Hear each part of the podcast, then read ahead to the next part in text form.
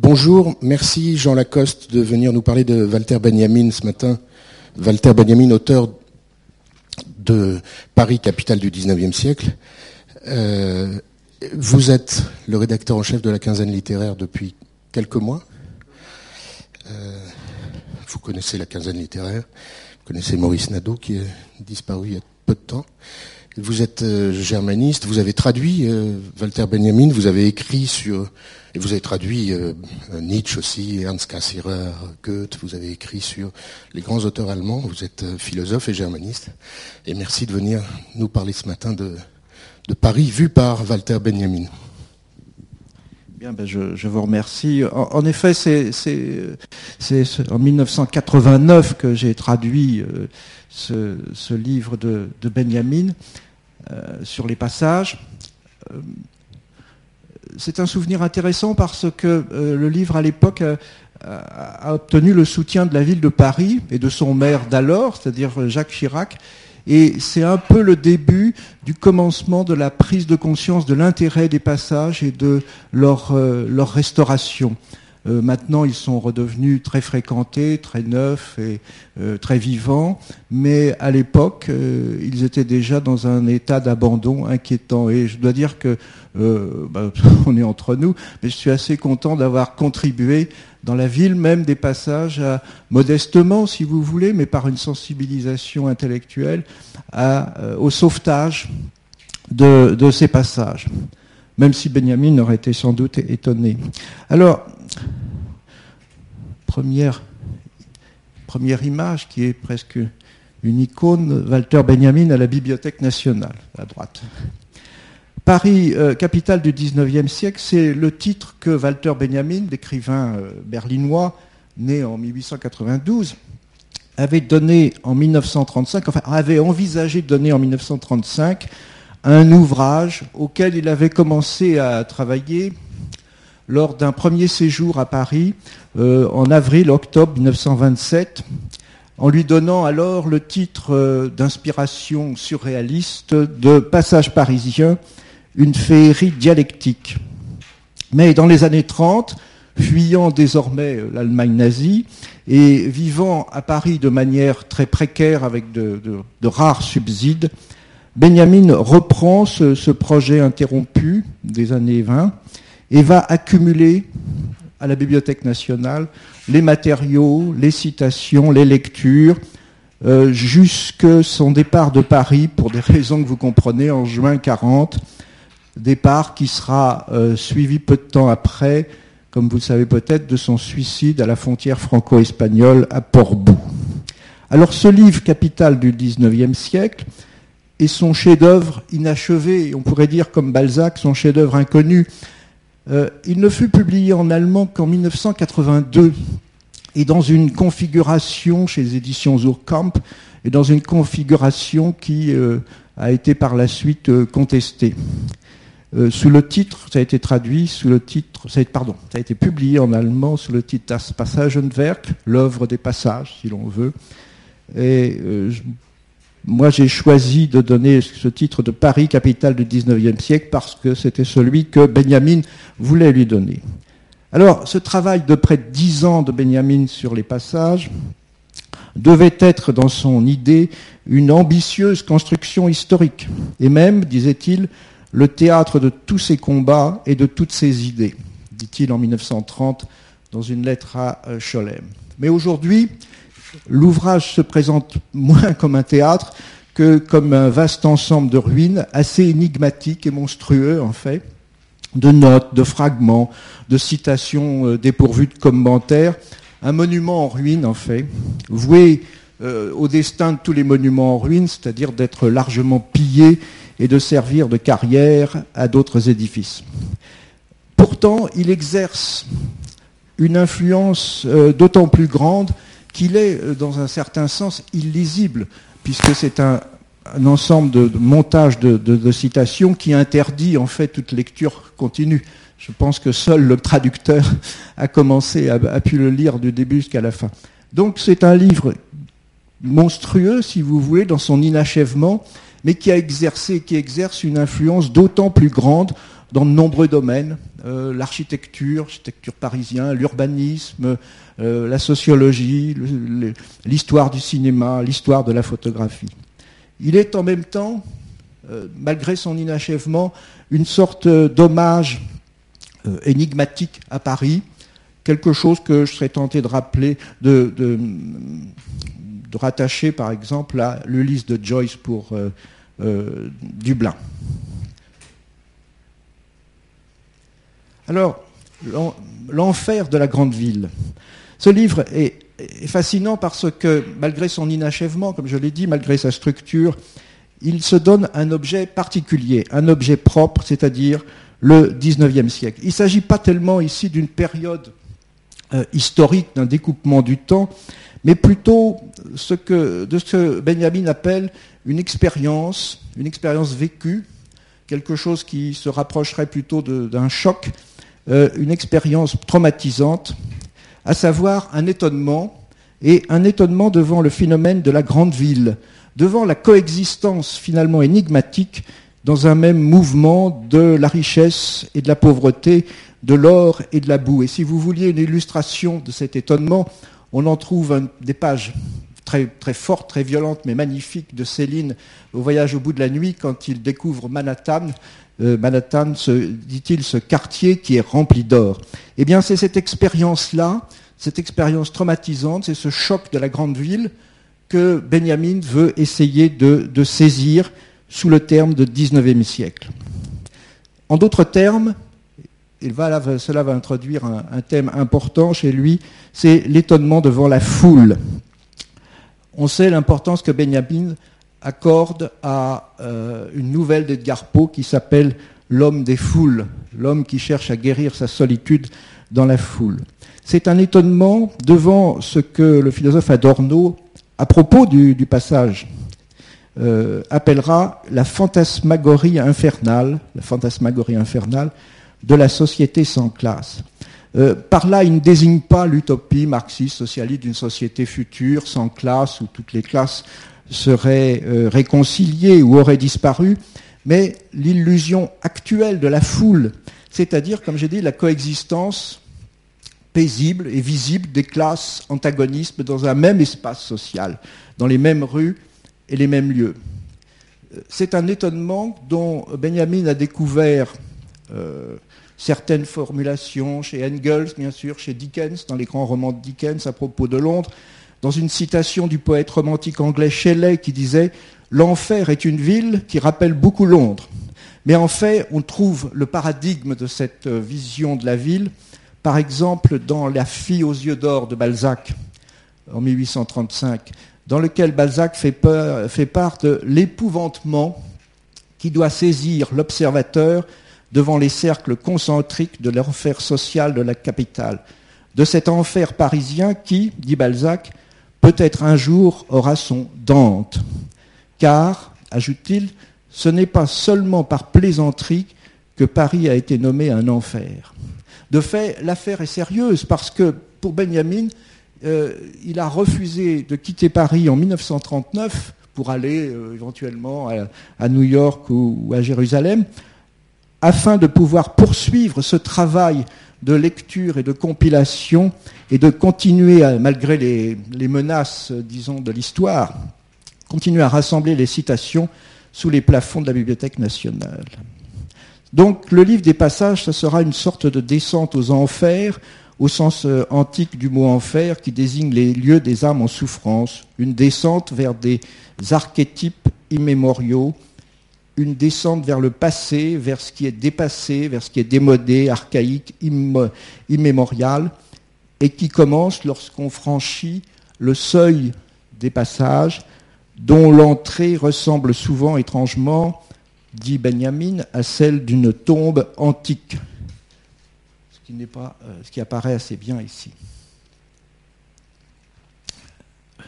Vous reconnaissez peut-être ici la colonne de la victoire de Berlin, rendue euh, célèbre par Wim Wenders dans Les ailes du désir, son film sur Berlin, parce que percevoir le XIXe siècle comme une fantasmagorie infernale, c'est une démarche qui, chez Benjamin, a une dimension autobiographique. Benjamin, qui est né en 1892 à Berlin, est lui-même un enfant du XIXe siècle de la bourgeoisie. Il a appartenu au XIXe siècle, dont il a subi la pression familiale et sociale alors qu'il vivait dans de très vastes mais euh, inquiétants appartements du quartier élégant de l'ouest de Berlin, non loin du, Tiergarten, c'est-à-dire de l'équivalent du bois de Boulogne à Berlin, et de cette colonne de la victoire que vous voyez ici, et qui célèbre les triomphes de la Prusse en 1870, dans une atmosphère, dit Benjamin, qui lui rappelle l'enfer de Dante, on retrouve l'enfer, illustré par Gustave Doré. C'est à propos des, euh, fresques que l'on voit là au pied de la statue. Benjamin a été, comme lui dira à propos de Baudelaire, incrusté dans le XIXe siècle. Mais en même temps, comme le précise euh, le sous-titre de, de ses mémoires, si l'on peut dire, Enfance berlinoise vers 1900, l'enfant Benjamin a franchi un seuil qui est celui de 1900.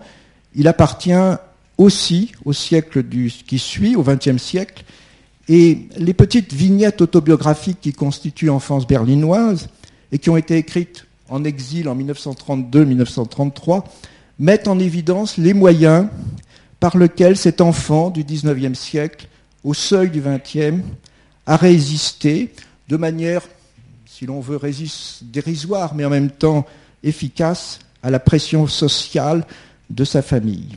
Et le livre, Enfance berlinoise, donc ses mémoires, euh, dresse en quelque sorte le catalogue des ruses et des pratiques par lesquelles l'enfant échappe à l'emprise du monde des adultes.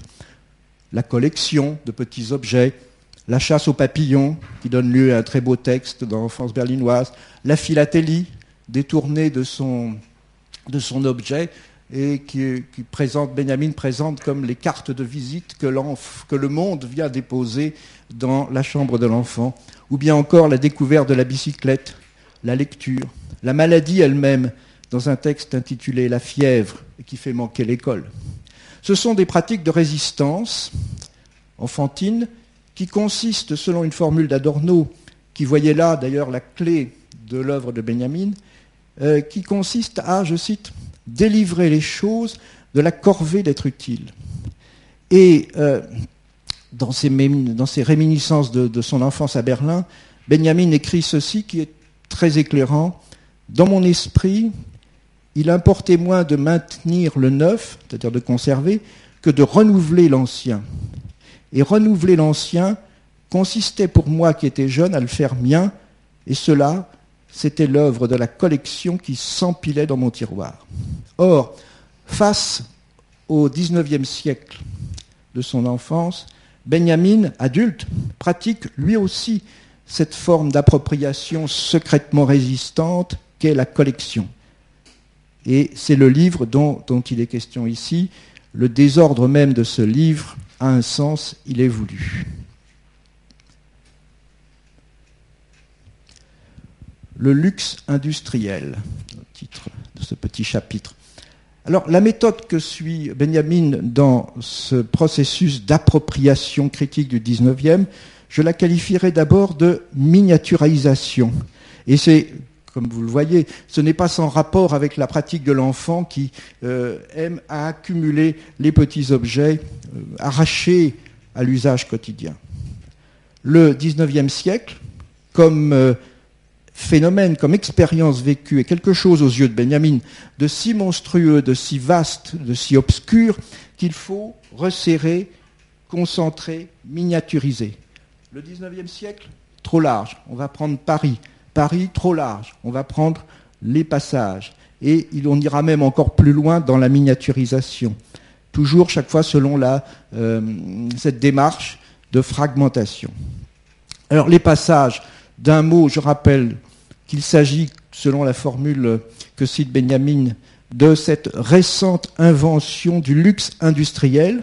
Ce sont les galeries couvertes que l'on trouve dans le centre de Paris, qui ont été construites essentiellement sous la Restauration, près des boulevards, qui étaient à l'époque le lieu essentiel de, du luxe, et dans lequel Benjamin, d'abord, je l'ai dit, sous l'influence du surréalisme d'Aragon, qui, qui a publié en 1926 Le paysan de Paris, et qui est une évocation d'un passage, le, le passage de l'opéra, aujourd'hui disparu.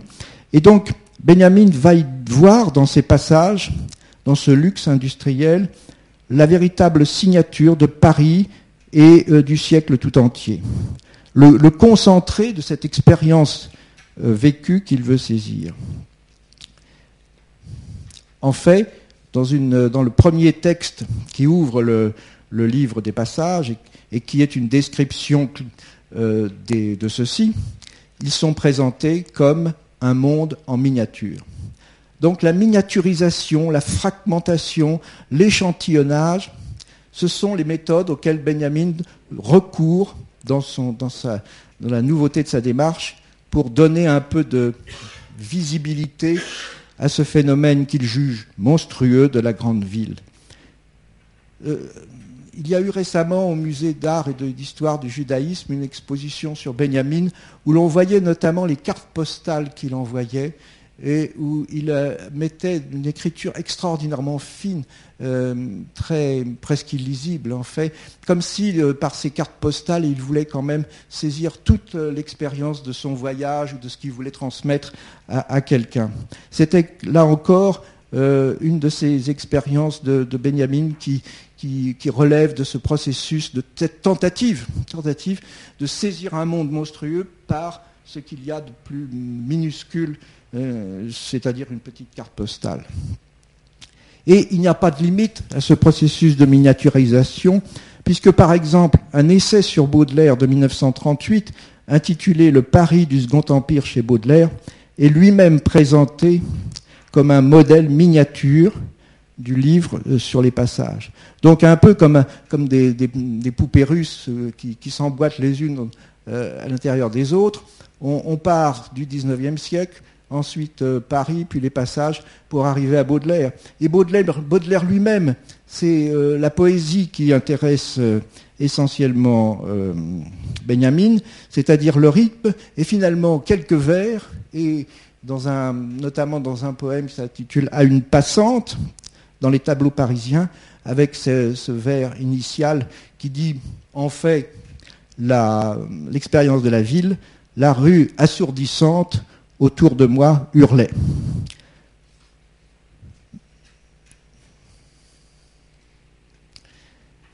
Deuxième aspect, c'est évidemment la salle de lecture de la Bibliothèque nationale, de l'ancienne Bibliothèque nationale, euh, une lecture symptomatique.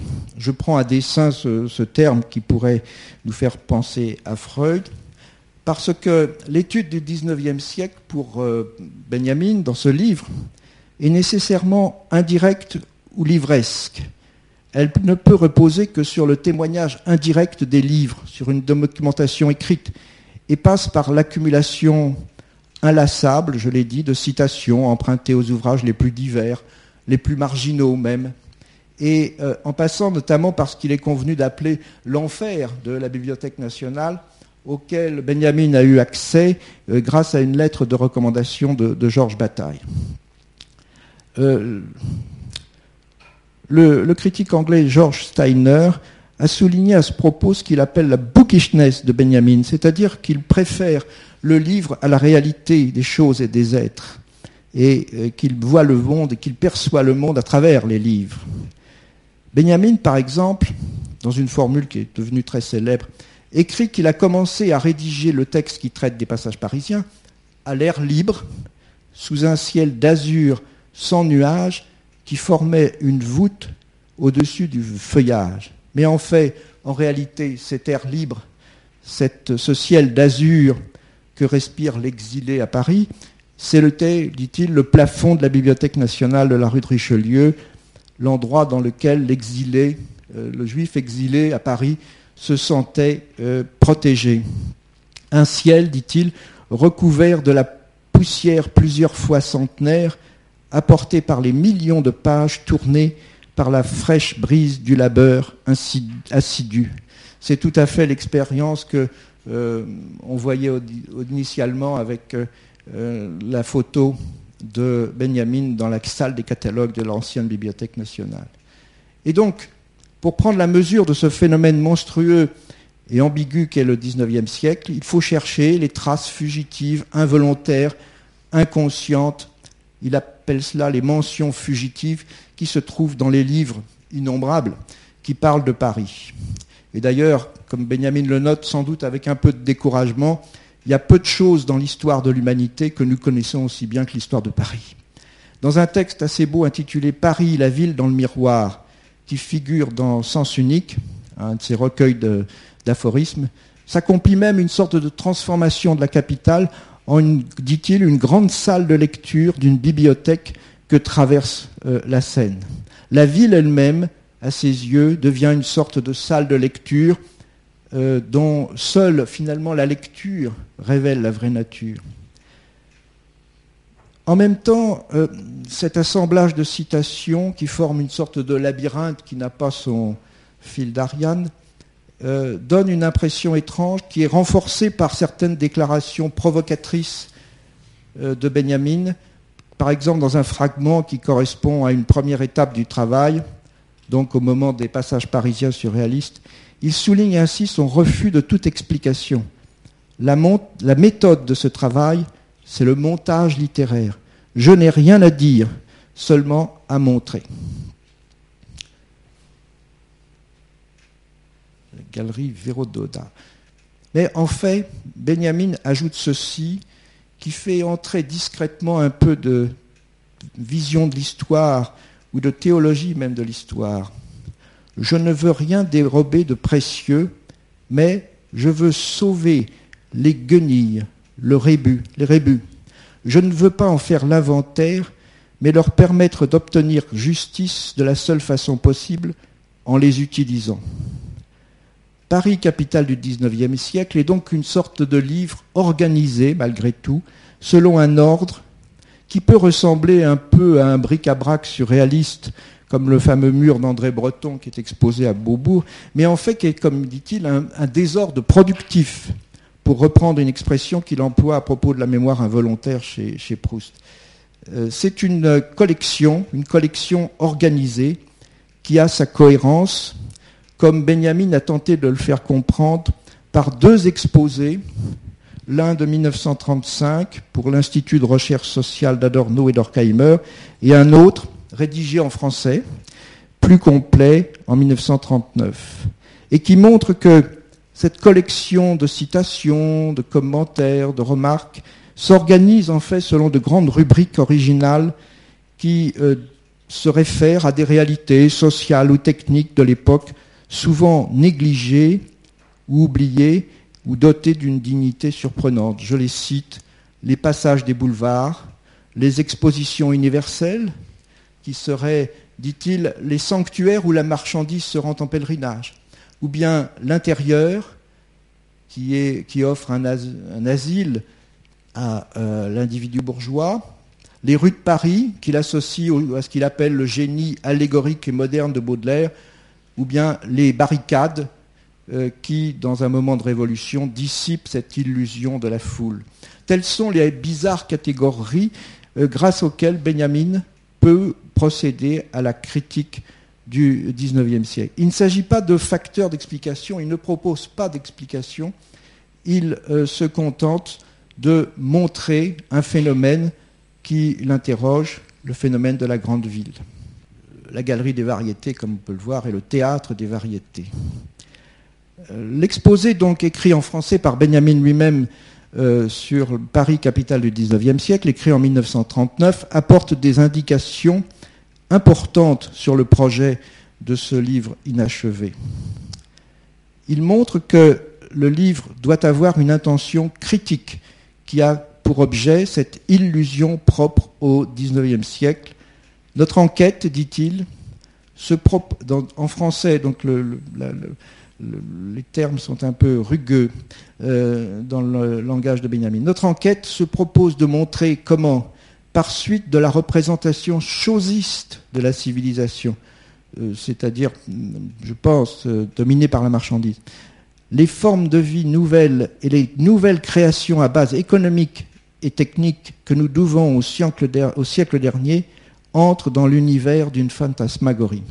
En effet, pour Benjamin, et ça c'est le point le plus important et peut-être le plus intéressant de sa démarche, les nouveautés du XIXe siècle, les nouveautés techniques et sociales, comme les passages, comme euh, euh, le téléphone plus tard ou comme la photographie, sont à l'origine, au moment où elles apparaissent, autant de formes virtuelles de vie sociale, autant de possibilités utopiques qui euh, ressurgissent, autant de promesses qui annoncent une nouvelle organisation sociale, qui esquissent une nouvelle relation avec la nature.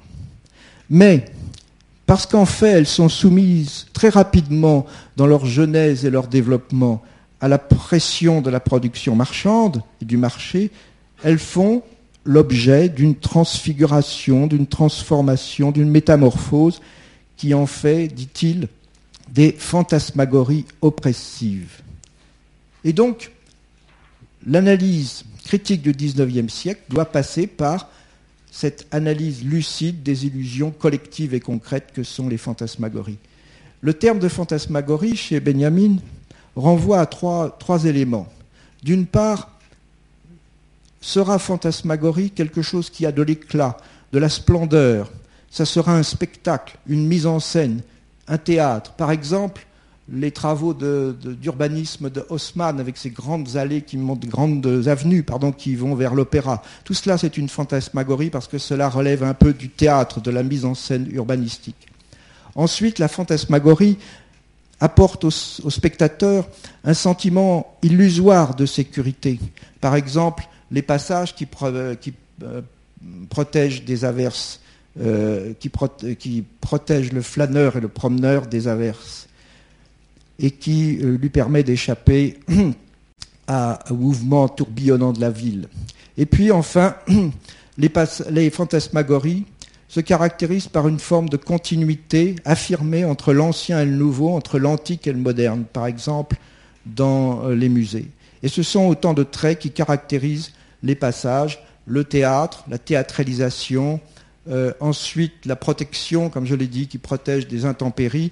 Et enfin, euh, ce goût des passages pour le style, pour la, pas la confusion, mais la coexistence des styles classiques, euh, modernes, etc. Et finalement, au-delà de tout cela, c'est la civilisation elle-même. Enfin, c'est le mot Kultur comme dans le texte de Freud, Malaise dans la civilisation. C'est la civilisation elle-même qui apparaît comme une véritable fantasmagorie et notamment cette illusion ou cette fantasmagorie aux yeux de Benjamin du progrès continu de la civilisation par accumulation des trésors, cette continuité, ce progrès qui en fait nous fait oublier que, euh, selon une formule choquante si l'on veut, mais euh, significative de Benjamin, les monuments de la culture sont aussi des témoignages de barbarie. La modernité cesse toujours un jour d'être moderne. Euh, ce monde dominé par les fantasmagories, en apparence rassurante mais au fond effrayante de la civilisation, porte chez Benjamin un nom qu'il emprunte à Baudelaire, la modernité. C'est-à-dire, à ses yeux, l'éternel retour du même sous les espèces de la nouveauté et sans solution de libératrice.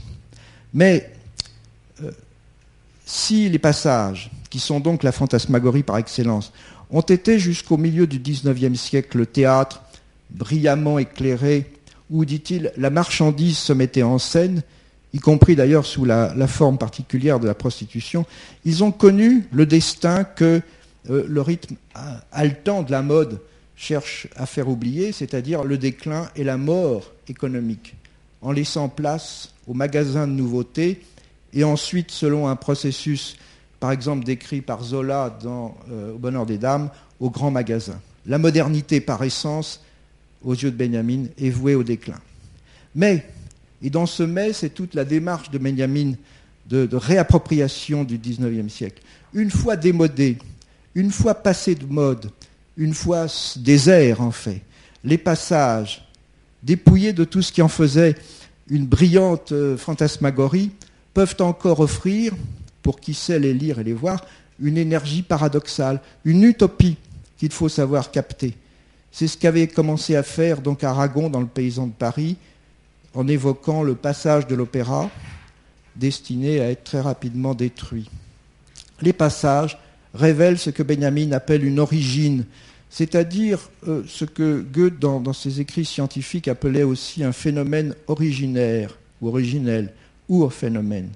Un rapprochement qui est essentiel et qui est fait par Benjamin lui-même dans, euh, dans ses études c'est un élément important que cette référence à Goethe, mais j'y fais très, très rapidement et je l'illustre ici par simplement euh, un dessin coloré qui est censé représenter le jeu des couleurs, sachant que pour Goethe, les couleurs viennent du mélange de l'ombre et de la lumière, donc du bleu et du jaune, selon un processus euh, qui est euh, évoqué ici. Je, ne m'étends pas sur cet aspect qui est pourtant essentiel, euh, puisque Benjamin lui-même, ce n'est pas une invention de ma part, puisque Benjamin lui-même souligne bien que son propre concept d'origine euh, est une adaptation pour l'histoire d'une notion que Goethe avait développée euh, dans ses études de philosophie sur la nature. Donc, le travail sur les passages, cette descente aux enfers, comme j'avais dit, est aussi une quête de l'origine. Benjamin s'attache à retrouver l'origine des formes et des transformations des passages parisiens, de leur naissance à leur déclin. Les passages, à l'époque où il écrivait en 1930, démodés, abandonnés, sous le regard critique du dialecticien, comme il se nomme lui-même, on donc, révèlent donc un aspect caché, un, revers positif, utopique. Par un paradoxe qui est très profond chez Benjamin, la mort des passages révèle leur vérité leur potentialité utopique. Dans euh, l'architecture de verre et de fer, et nous sommes ici tout, près par exemple de la, gare d'Austerlitz qui est une des manifestations de ce mélange de l'architecture du verre et, et, du fer. Donc, grâce à ces phénomènes originaires, à ces ourphénomènes qu'il met en scène ou qu'il met en évidence dans les passages, Benjamin éclaire donc un 19e siècle inconnu et il nous fait éprouver un frisson euh, inédit, prophétique, qui s'apparente à un acte de reprise à ses yeux révolutionnaire, à une citation du passé. Dans le langage du livre sur les passages, ces phénomènes constituent ce qu'il appelle des images dialectiques.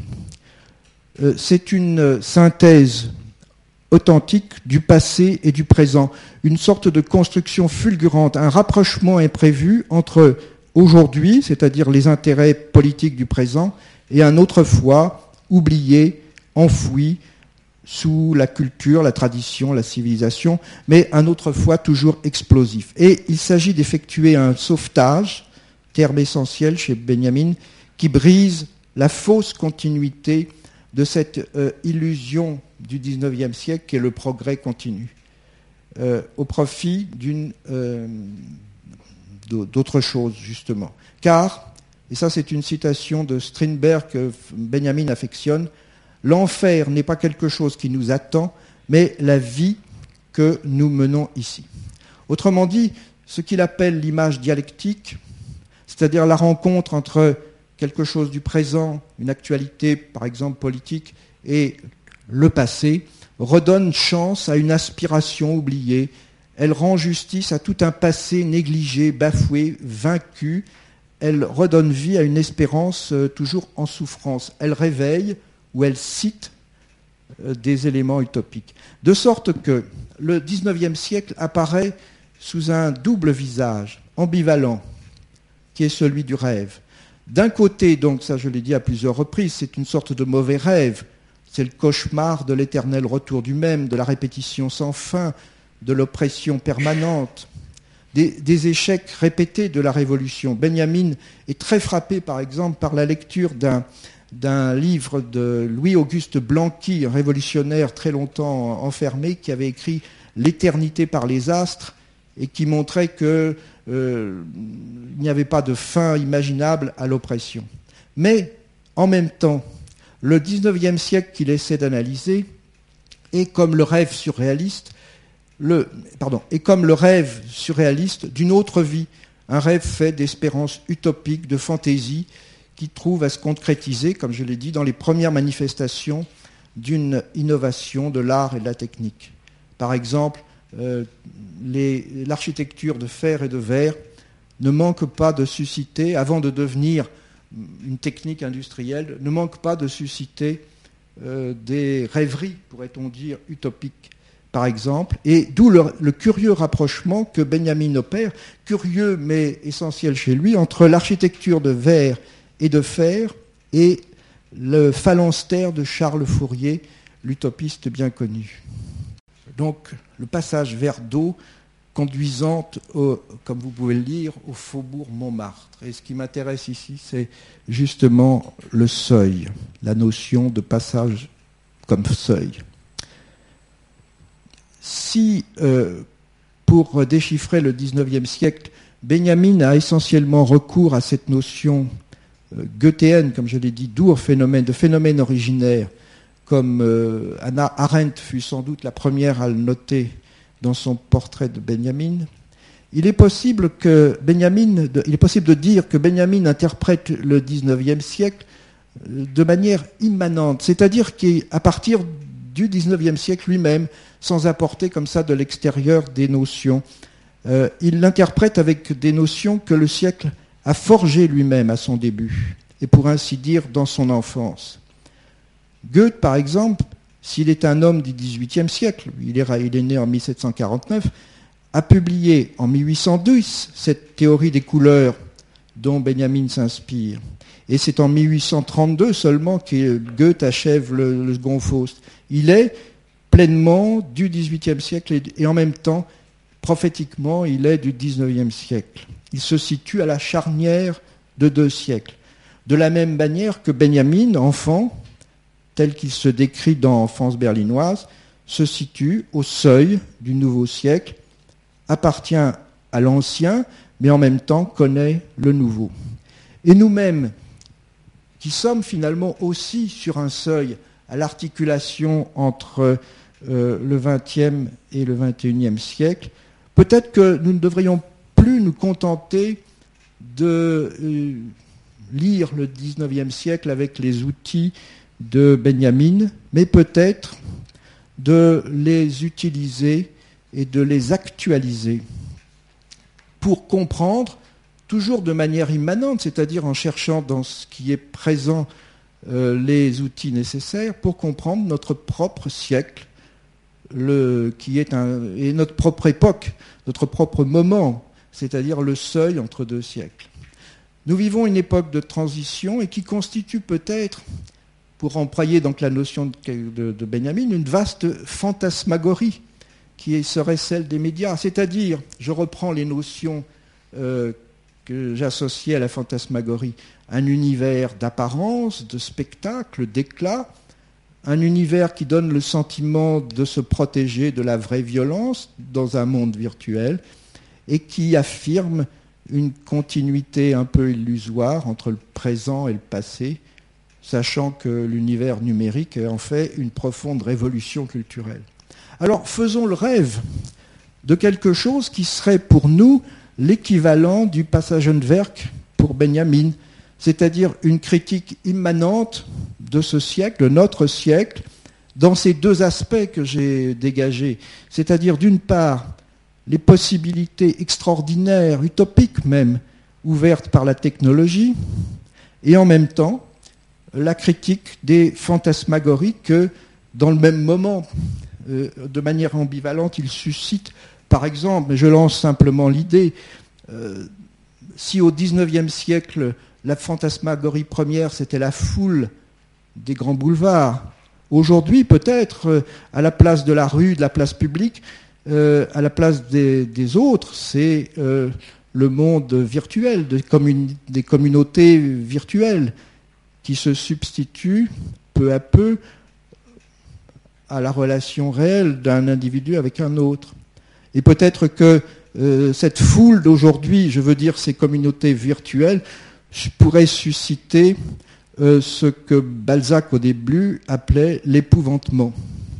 Donc à quand euh, une analyse qui serait inspirée de, Benjamin et qui mettrait au centre du monde urbain à la fois les possibilités utopiques dégagées par la technique et en même temps l'omniprésence, l'omnipotence de la marchandise, euh, y compris dans la culture.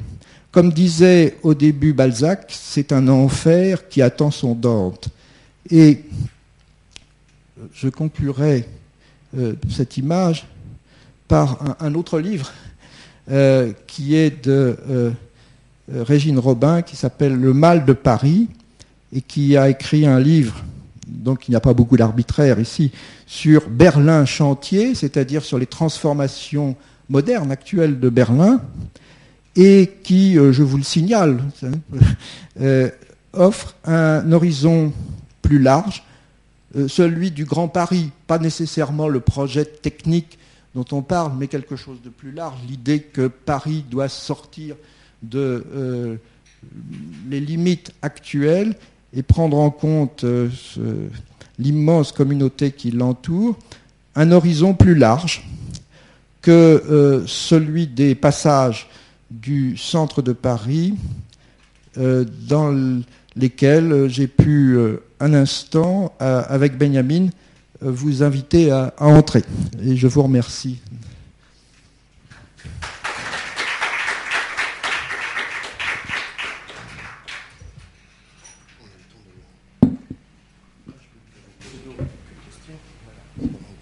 Merci beaucoup, Jean. Je donne le micro à qui veut poser une question ou plusieurs questions. Il n'y a pas de Tao.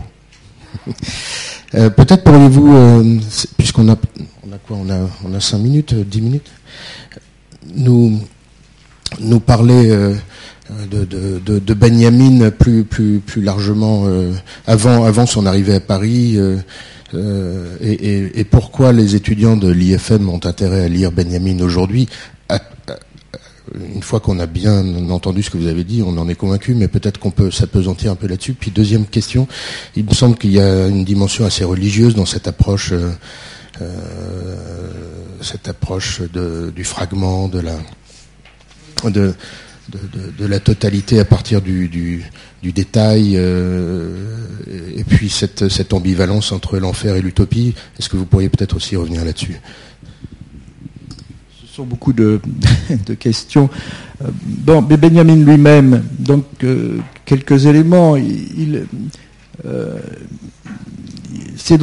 né donc à, Berlin dans un univers d'une bourgeoisie juive très assimilée et, relativement prospère, et avec lequel il a cherché à rompre assez rapidement notamment en s'engageant dans, ces mouvements de, jeunesse d'avant 1914 qui euh, faisaient de la jeunesse en tant que telle quelque chose de, subversif et de, nouveau euh, par euh, toutes sortes de, manifestations en rupture avec l'atmosphère qu'on peut imaginer assez oppressante de l'Allemagne de, Guillaume de, par la suite, euh, Benjamin a tenté de s'engager dans une carrière universitaire, euh, après avoir euh, tenté aussi de vivre par qu'on appelle en allemand l'antiquariat, c'est-à-dire les, livres, pas d'occasion, mais de bibliophilie. Ça a été voué évidemment à l'échec.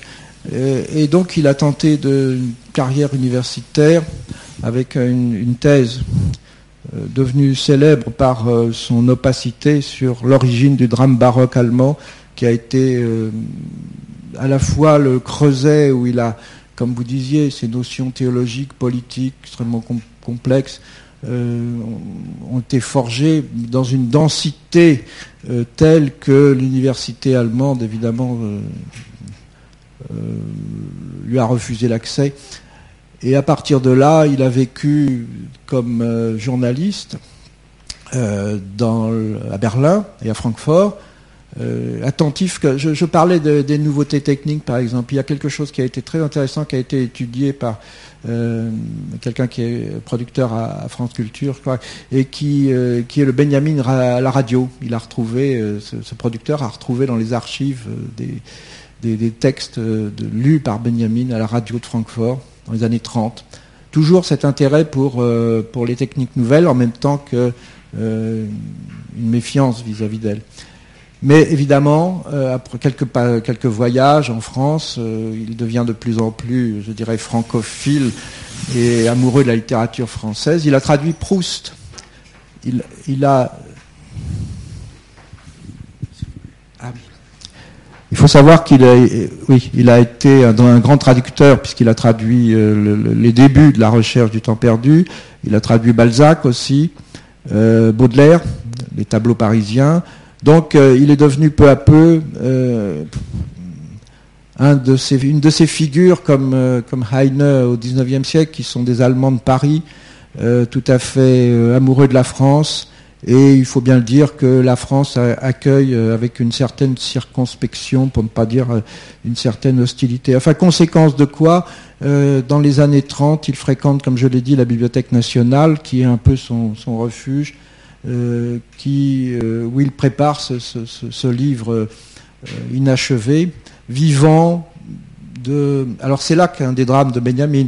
Euh, à Paris, il est obligé, pour vivre, euh, de dépendre des subsides d'un institut euh, de, recherche sociale d'Adorno et Horkheimer, qui, ont, qui lui ont imposé, enfin ça c'est un peu ma, perspective, mais qui lui ont imposé de se moudre, de se, fondre dans un moule d'une sociologie d'inspiration marxiste. Et donc lui, avec cette politesse extrême qu'il avait, a, fait des textes où il en rajoute un petit peu.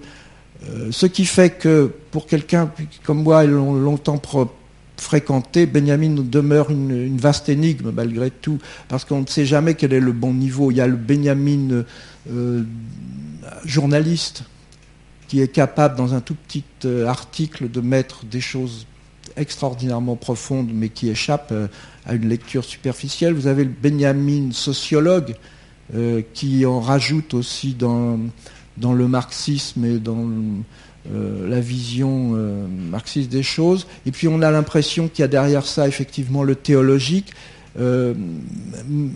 avec, dans les relations, par exemple, avec son ami Gershon Scholem, qui, qui le prie, qu'il supplie de venir à Jérusalem quand les choses deviennent trop compliqué en Allemagne, enfin trop compliqué, c'est l'euphémisme de la matinée.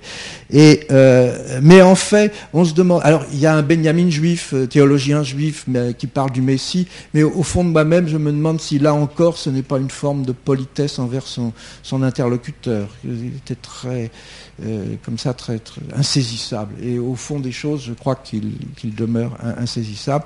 le, la conclusion de tout cela, ben, c'est ce que j'ai signalé, c'est qu'il reste à Paris contre vents et marées, il refuse d'aller à Jérusalem. Euh, euh, il, fait mine d'apprendre l'hébreu pour s'installer là, mais il, dépense l'argent à, toute autre chose. Il survit. C'est l'exemple même de, l'intellectuel qui survit dans les conditions les plus précaires et qui, qui, travaille. Et bien entendu, euh, en 40, il est interné par les Français et il est libéré par l'intervention de certain nombre d'écrivains français. Et il cherche à s'enfuir euh, mais comme il était radicalement inapte à la vie quotidienne et à la vie pratique, sa, fuite est une catastrophe du début jusqu'à la fin. Paraît-il, euh, il aurait traîné, euh, il doit passer la frontière à, pied, la frontière franco-espagnole à pied de nuit, et il traîne, lui qui était un peu essoufflé, disons, il traîne une immense valise pleine de on ne sait quoi, sans doute de manuscrits, et bon, il se suicide voyant qu'il ne pouvait pas passer les, barrages de la garde euh, espagnole. Donc, euh, globalement, euh, l'échec sur toute la ligne, échec universitaire, échec, échec comment dire, du, journaliste, puisque les voies se sont fermées, et en même temps euh, une aura, pour employer un terme qu'il avait, auquel il a donné une certaine actualité, une aura extraordinaire qui est presque troublante, c'est-à-dire, comme je l'ai dit, Benjamin, alors que sa pensée est tout de même très difficile euh, à percer, à présenter, Benjamin euh, est, mis comme on dit, à toutes les sauces. Je, suis toujours étonné de le voir cité dans toutes sortes de...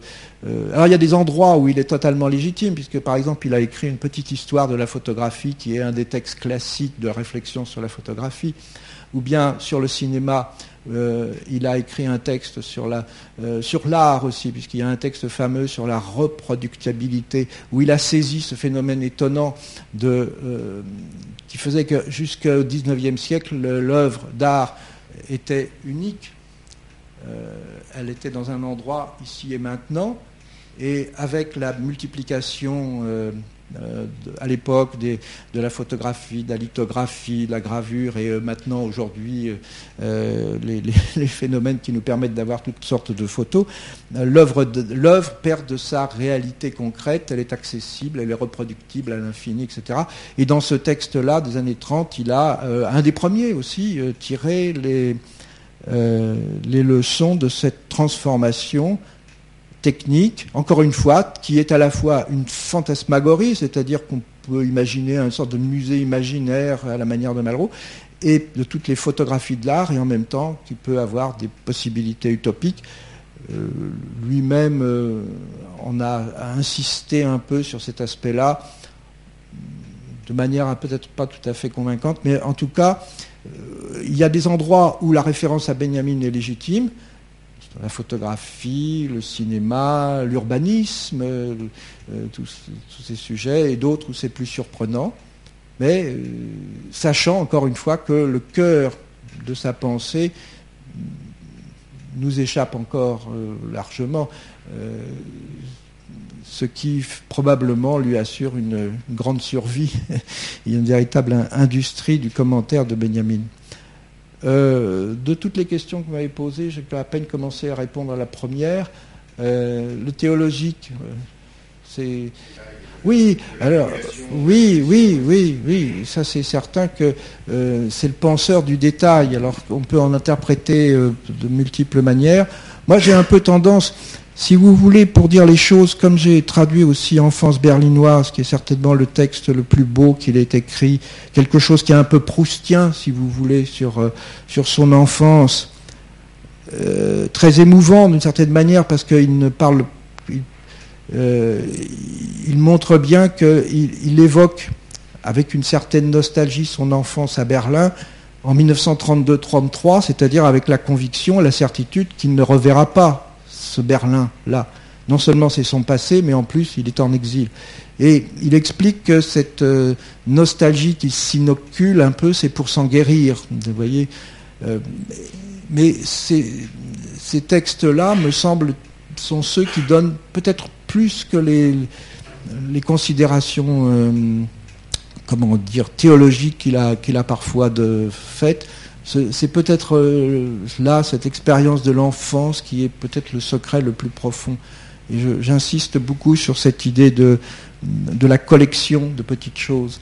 Encore une fois, je reviens à cette exposition qui était magnifique au musée d'art et d'histoire du judaïsme sur Benjamin, où l'on voyait le soin qu'il prenait à la, au détail, à la petite écriture, à la petite chose. Enfin, encore une fois, ces cartes postales extrêmement émouvantes dans la mesure, lettres aussi qui étaient euh, comme si chaque chose qu'il écrivait euh, devait euh, sauver quelque chose d'important sur un petit bout de quelque chose, sauver, les, sauver quelque chose d'important sur un fragment. Voilà. alors il y a une, est-ce que c'est, je ne sais pas, est-ce que c'est l'influence du Talmud Alors là, j'avoue que je ne suis pas non seulement je ne suis pas compétent, mais je suis sceptique sur l'arrière-plan théologique qui a été beaucoup mis en lumière par son ami Scholem. Mais euh, il faut bien voir que Benjamin fait l'objet d'interprétations concurrentes. Il y a ceux qui s'inspirent d'Adorno dans, une perspective euh, sociologique, ce qu'on appelle l'école de Francfort, mais aussi il y a cette interprétation théologique euh, en fonction d'une sorte de vision messianique. Alors ce qu'il y, a de certain, ce qu'il y a de certain, c'est qu'une de ses convictions, c'est la critique du progrès, la critique de, ce qu'il associe à, Victor Hugo, c'est-à-dire l'idée que peu à peu l'humanité en marche vers, va vers la libération, va vers euh, son, sauvetage, euh, par une sorte de, oui, d'accumulation progressive de, connaissances et de savoir. c'est une illusion qu'il qualifie un peu de social-démocrate et avec lequel il rompt profondément. Alors, quelle est la, valeur de cette vision politique Je ne sais pas, mais pour lui, ce qui compte, c'est au contraire l'interruption à un moment donné euh, il cite toujours, euh, euh, c'est un petit détail, mais il dit dans les révolutions, dans les émeutes, on tire sur les horloges. Pourquoi? Bah, Parce que le temps on suspend le temps comme ça, on interrompt le temps, la, continuité du temps. Et c'est dans ces interruptions-là que surgit quelque chose. C'est pour ça que, par exemple, en mai 68, on a pas mal parlé de Benjamin, parce que c'était un peu un de ces événements qui interrompent qui un de ces événements qui, le cours euh, ordinaire des choses. Voilà. Mais euh, est-ce que ça en fait euh, un révolutionnaire? Là non plus, je crois que pas du tout. Je, crois plutôt que là encore, c'est une sorte de pratique enfantine de la collection, de la petite chose dans laquelle on, se protège, dans laquelle on se protège et dans laquelle on sauve le monde. Une sorte. Il m'a semblé plusieurs fois que vous disiez euh, à travers Benjamin que la marchandise, dans ces passages parisiens, était un peu à l'opposé de, cette utopie euh, originelle. Et donc que le marché est un peu le, lieu de l'aliénation, ce qui serait une vision peut-être marxiste, mais en tout cas, euh, est-ce que vous pouvez revenir un peu là-dessus, sur le, passage parisien comme lieu de, commerce? Oui, c'est sa destination. Ce sont des galeries euh, Benjamin n'en invente rien là.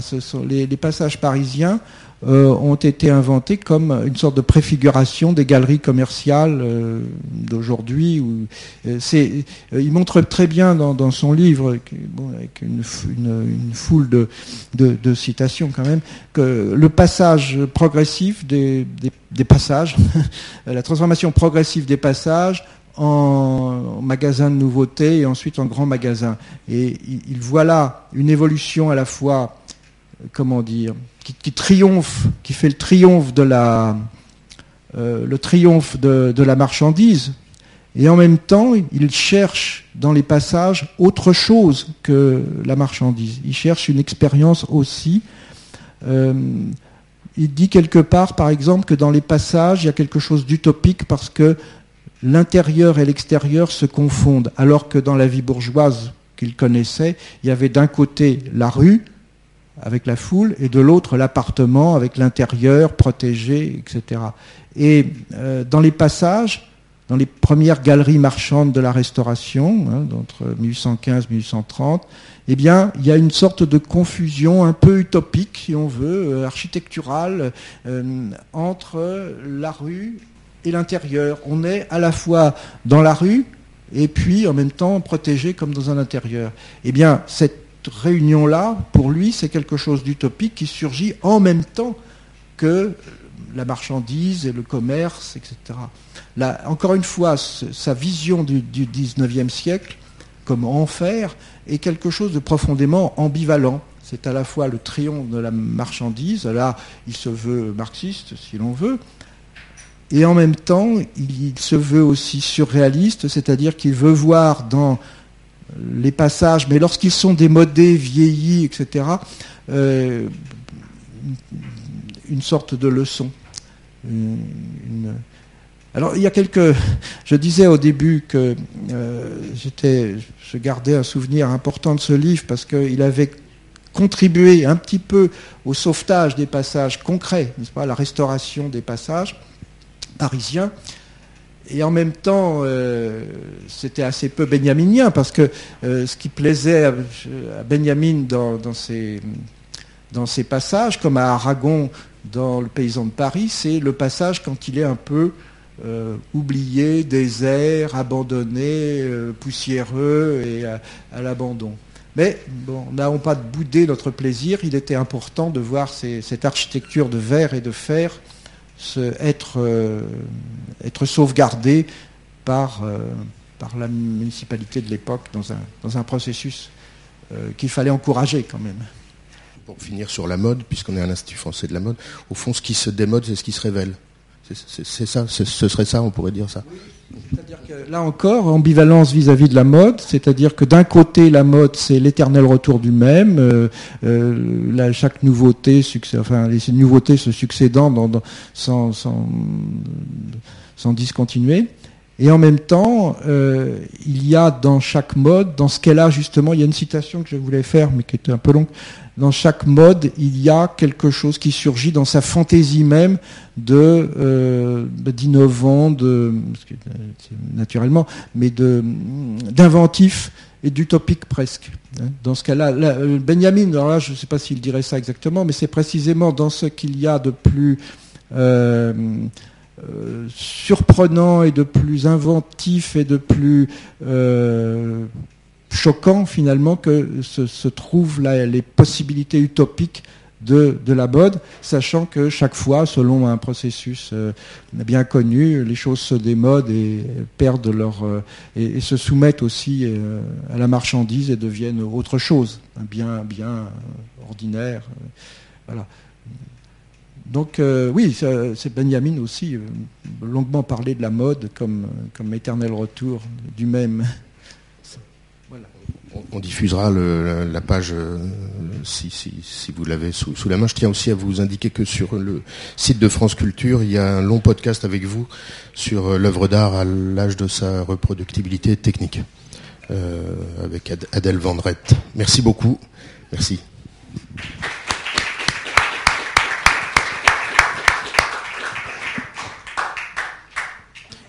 Si vous voulez cinq lignes de Benjamin sur la mode, les voici. Voici ce que Benjamin dit. Un des textes les plus importants pour mettre en lumière les possibilités excentriques, révolutionnaires et surréalistes, je, redis, excentriques, révolutionnaires et surréalistes de la mode, et surtout un texte qui établit la corrélation entre le surréalisme et Granville, le, le dessinateur, le chapitre sur la mode dans le poète assassiné d'Apollinaire, Paris 1927, voilà les possibilités excentriques, révolutionnaires et surréalistes de la mode. Vous voyez donc à la fois euh, l'éternel retour des choses, euh, sachant que la, mode cite toujours des modes anciennes, revient toujours sur le, passé, puis en même temps, je, redis encore une quatrième fois, les possibilités excentriques, révolutionnaires et surréalistes. C'est ce que je voulais dire en parlant d'ambivalence. Merci. merci.